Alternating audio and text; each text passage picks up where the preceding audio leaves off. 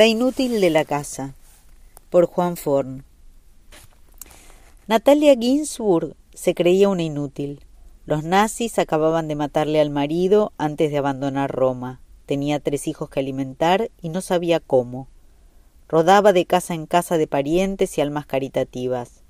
Creyó que era por pura lástima cuando los dos mejores amigos de su marido muerto le ofrecieron trabajo en la editorial que él les había hecho inventar antes de la guerra, porque lo único que había querido en vida, además de combatir al fascismo, era que en Italia se pudiera algún día leer a sus amados rusos traducidos como Dios manda.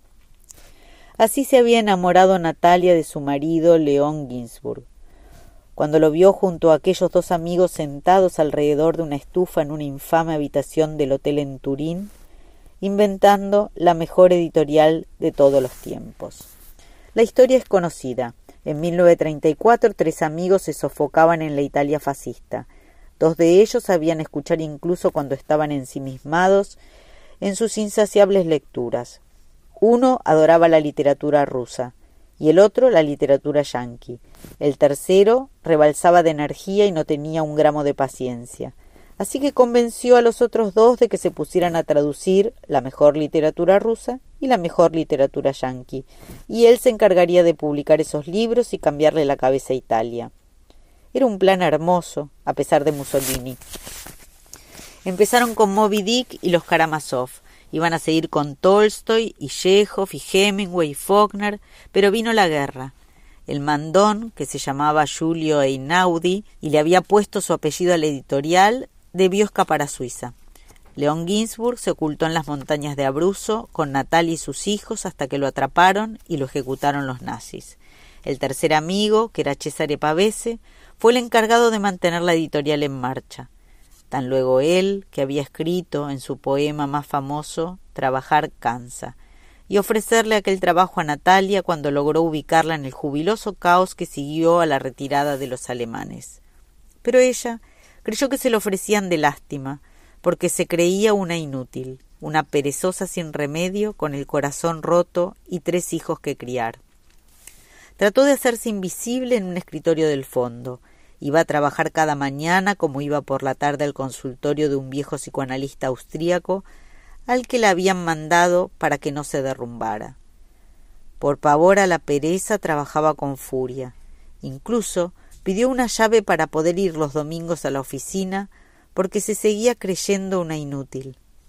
Hasta esas cositas que escribía a la noche, después de acostar a sus hijos, le parecían insignificantes, aunque las seguía escribiendo igual. Años después, en un librito monumental llamado Las pequeñas virtudes, confesó A veces pienso que no he sido desgraciada en mi vida, que soy injusta cuando acuso al destino de haber tenido tan escasa benevolencia conmigo, porque me ha dado mi oficio. No podría imaginar mi vida sin él. Ha estado siempre ahí, no me ha dejado nunca. Cuando lo creía dormido, su mirada vigilante estaba puesta en mí. Nunca fue un consuelo, una distracción, una compañía. Es un amo. Hay que tragar saliva y lágrimas apretar los dientes y servirlo, cuando Él nos lo pide. Entonces nos ayuda a mantenernos en pie, a vencer la locura, la desesperación y la fiebre. Pero debe ser Él quien manda. Debemos saber que se negará a prestarnos atención si se la pedimos. Sé muy bien que soy una escritora pequeña.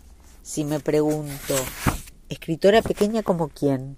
Me entristece pensar en otros nombres así que prefiero creer que nadie ha sido nunca como yo, por pequeña que sea, aunque como escritora sea una pulga o un mosquito.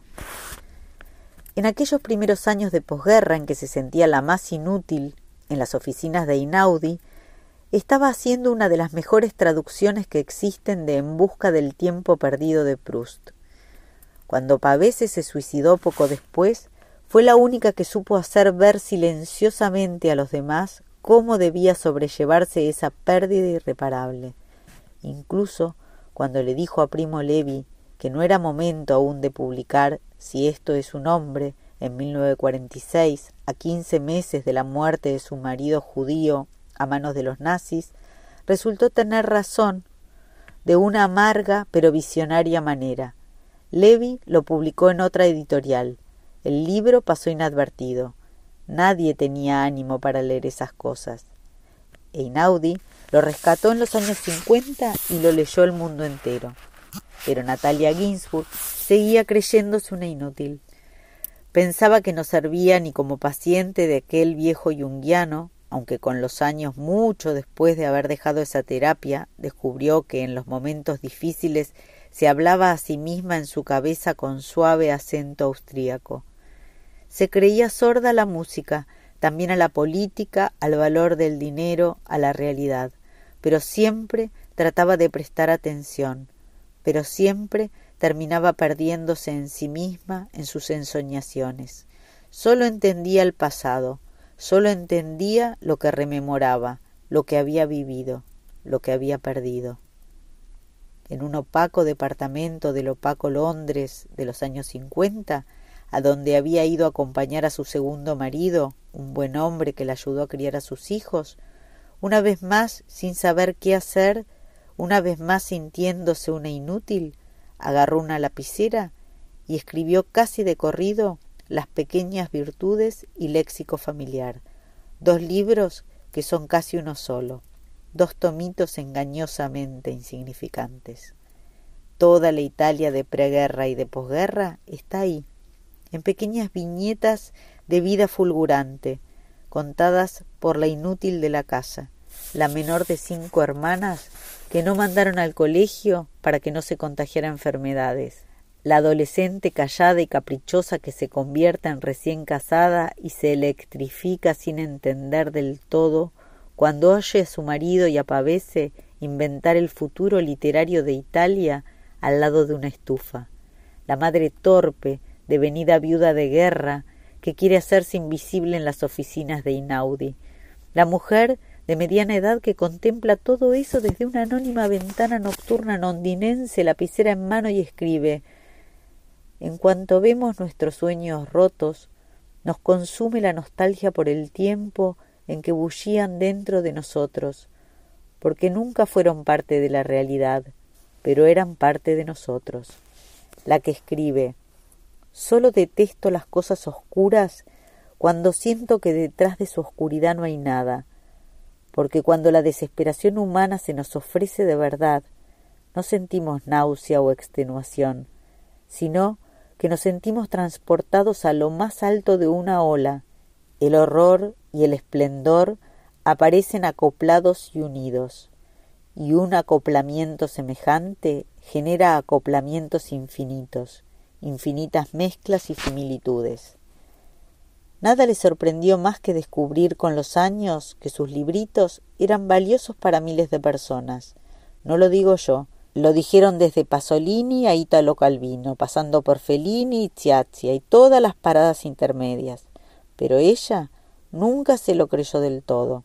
Siguió escribiendo hasta su muerte con la esperanza de aclarar el malentendido, sin darse cuenta de que lo había esclarecido inmejorablemente, cuando en aquella ratonera de Londres en los años cincuenta escribió Conocemos bien nuestra cobardía y bastante mal nuestro valor.